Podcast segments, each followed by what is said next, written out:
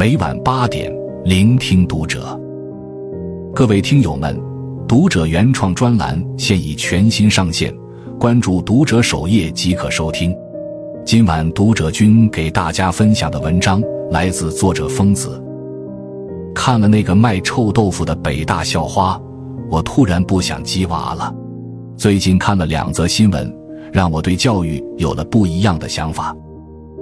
第一则新闻：北大校花回老家卖臭豆腐。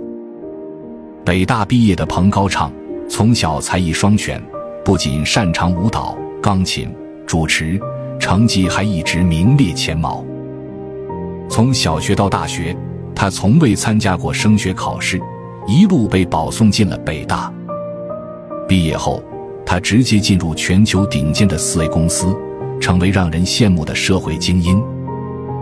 他却因为过得不开心，一头扎进了自己喜欢的演艺事业。如今北漂十三年后，他又勇敢回家乡卖起了臭豆腐。很多人不理解，觉得彭高畅浪费了北大的教育资源，认为卖小吃是初中毕业就能干的事。他却回应道。我的人生信条就是不被定义，我要过不被定义的人生。谁说北大毕业就一定要去做金融，一定要去搞科研呢？我可以做我自己擅长且热爱的事情。说话时，他嘴角有笑，眼里有光，引来众多网友的肯定和认可。上北大是他的本事，但是做自己喜欢的事情才是活着的意义。第二则新闻：九八五硕士大厂裸辞。当花店学徒，三十一岁女硕士，从小成绩优异，在双一流武汉大学毕业后，又在英国读了硕士，曾先后在三家知名企业、行业头部大厂工作过。之前的年薪高达三十六万元，现在年收入不过四万元，收入差了一大截。他却表示，离开光环的束缚，做自己喜欢的事，我很开心。看完，让人不禁陷入了沉思。我们拼命鸡娃的目的是什么？很显然，为了让孩子上个好大学，找个好工作。所以，清北也好，名校也好，其实都只是站点。至于终点，终究还是孩子自己说了算。最近这段时间，我和女儿因为学绘画的事陷入了僵持。当时。班主任和我反映，女儿学习不在状态，成绩接连下滑。我想着和女儿好好谈谈，结果刚推门进去，就看见她慌乱地把一个本子塞进了抽屉。我怒不可遏，拉开抽屉，翻开本子，果然她又在偷偷画画。班主任和我说过，女儿现在的成绩只要保持稳定，可以考个不错的二本，再加把劲。冲刺一本也是没问题的，可女儿却只喜欢动漫，一心想参加美术艺考。我苦口婆心跟女儿讲道理，上数据，摆事实，告诉她这个行业就业率有多低，挣钱有多难，但她就是不听劝。不仅课余时间都拿来画画，上课也偷偷画，作业时间也画。我一气之下便把女儿的绘画本给撕了。结果女儿直接摆烂，不肯上学了。她说：“不能学自己喜欢的专业，读再好的大学也是受罪。”我拿他没办法，只好发帖求助，结果却被狠狠打脸。网友骂道：“你把孩子的人生都活了，孩子还活什么？你有没有想过，你现在可以逼他一时，但拦不住他一生。他可能上了大学后退学去画画。”也可能工作后辞职去画画，无论哪一种，都是你让他的人生路变得更加艰难。瞬间醍醐灌顶，《追风筝的人》一书也说，孩子不是图画练习册，你不能光顾着涂上自己喜欢的色彩。大人以过来人的经验，强行插足孩子的人生，只会让孩子受伤。不禁想起流浪大师沈巍。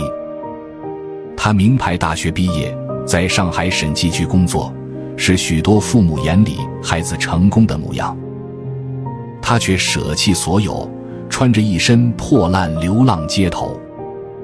小时候的他喜欢画画、历史、文学，父亲却十分反感，坚决不同意他有这样的爱好，便当着他的面把书撕了，逼他把心思放在学习上。后来上大学报志愿，他想报考中文系，又被父亲要求改成审计学。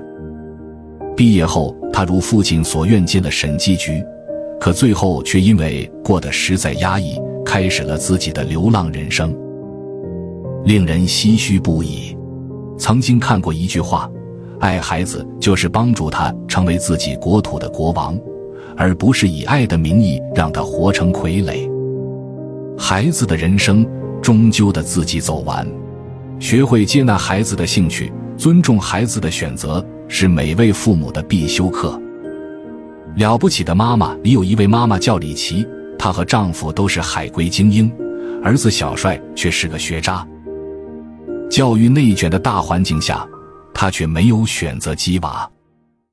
她始终秉持着这样的教育观念：每个孩子生下来就有他的使命，他有他自己的一条道。父母要做的是规避短板，最大限度帮助孩子发挥长处。所以，当他发现儿子学习不好，财商却很高，在编程、剪辑方面也颇有天赋时，就一直尽可能的给儿子提供支持。被允许做自己的儿子，小小年纪就成了学校里的商业小能手，创办了自己的出版社，还是一个 B 站 UP 主。导演张同道曾说：“每个孩子的天性各不相同，他们应该有不同的成才方式和成长经历。”教育不是工厂铸件，没有一个通用的标准生产模式。比起培养一个流水线上的小做题家，我们更需要培养一个心中有爱、眼里有光的孩子。守护他们的天性，允许他们成为独一无二的自己。就像朴树的父母，他们都是北京大学的教授，却没有强制朴树考名校、走学术科研的道路。而是允许他大学退学搞音乐，因为他们认清，朴树不是他们的继承者，朴树只能成为朴树。在他们无条件的支持和信任下，朴树坚定地走在音乐道路上，取得了不凡的成绩。作家庆山有段话说得很好：人需要按照自己的天性走，变成自己真正的样子，就像种子一样。按照内在的节奏和秩序发芽生长。好父母一定是园丁，不控制，不改造，只提供孩子生长的土壤，欣赏他本来的样子，让他以自己的方式发芽、成长、绽放。只有被接纳、被信任、被尊重，孩子才能发挥出自己的天赋，活出自己的精彩。杭州有个叫龙龙的十岁女孩。和其他同龄的孩子不一样，不喜欢看电视，也不喜欢漂亮衣服，只喜欢研究美食。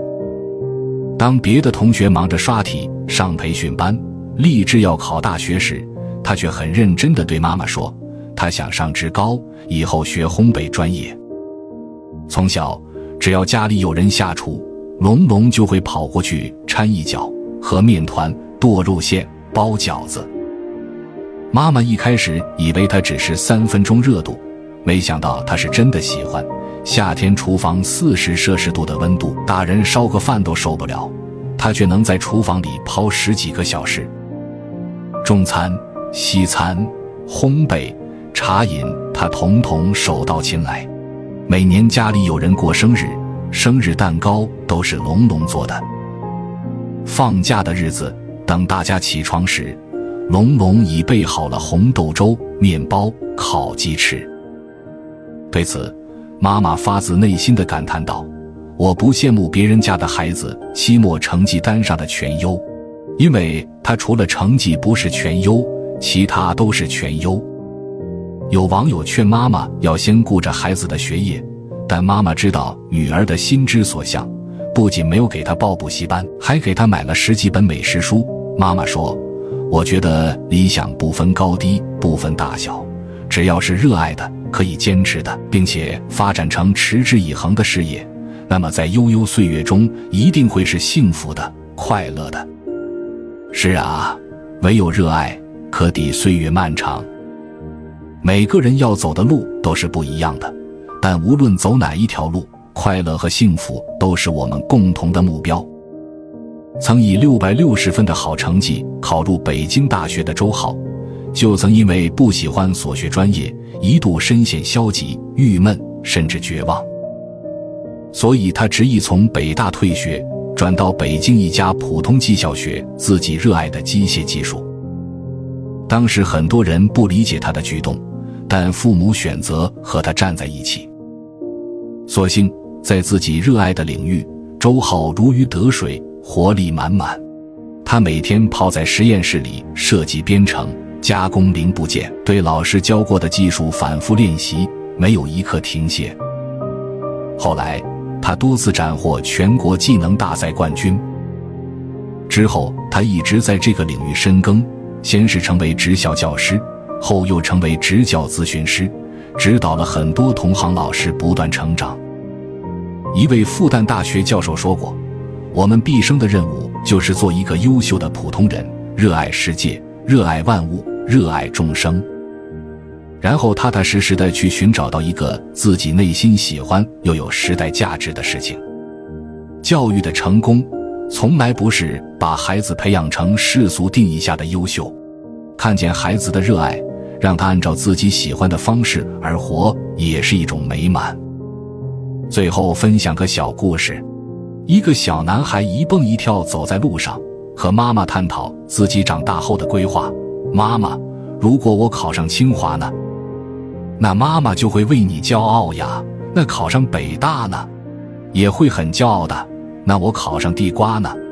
如果你把地瓜烤得又香又软又甜又美味的话，我也会为你骄傲的。简单几句对话，温暖的让人分分钟破防。